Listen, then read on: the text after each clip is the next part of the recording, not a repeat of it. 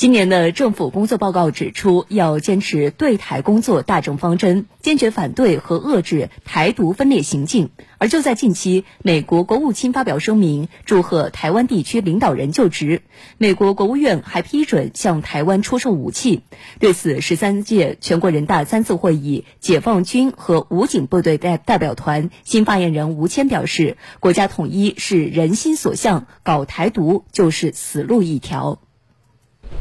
台湾是中国不可分割的一部分，台湾问题是中国内政，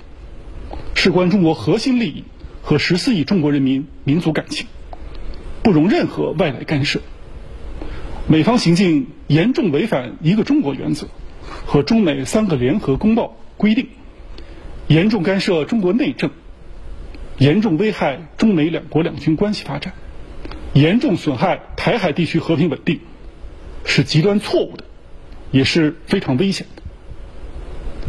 民族复兴、国家统一是人心所向、大势所趋。当前两岸关系形势复杂严峻，民进党当局拒不接受“九二共识”，妄图挟洋自重、以武谋独。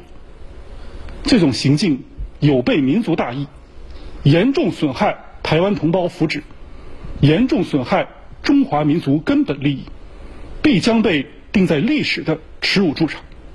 必须指出，搞台独就是死路一条，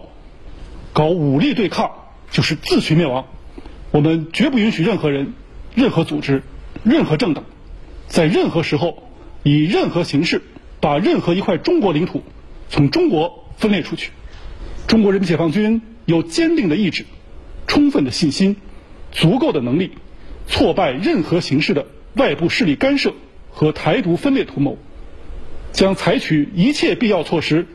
坚定捍卫国家主权和领土完整，坚定维护台海地区和平稳定。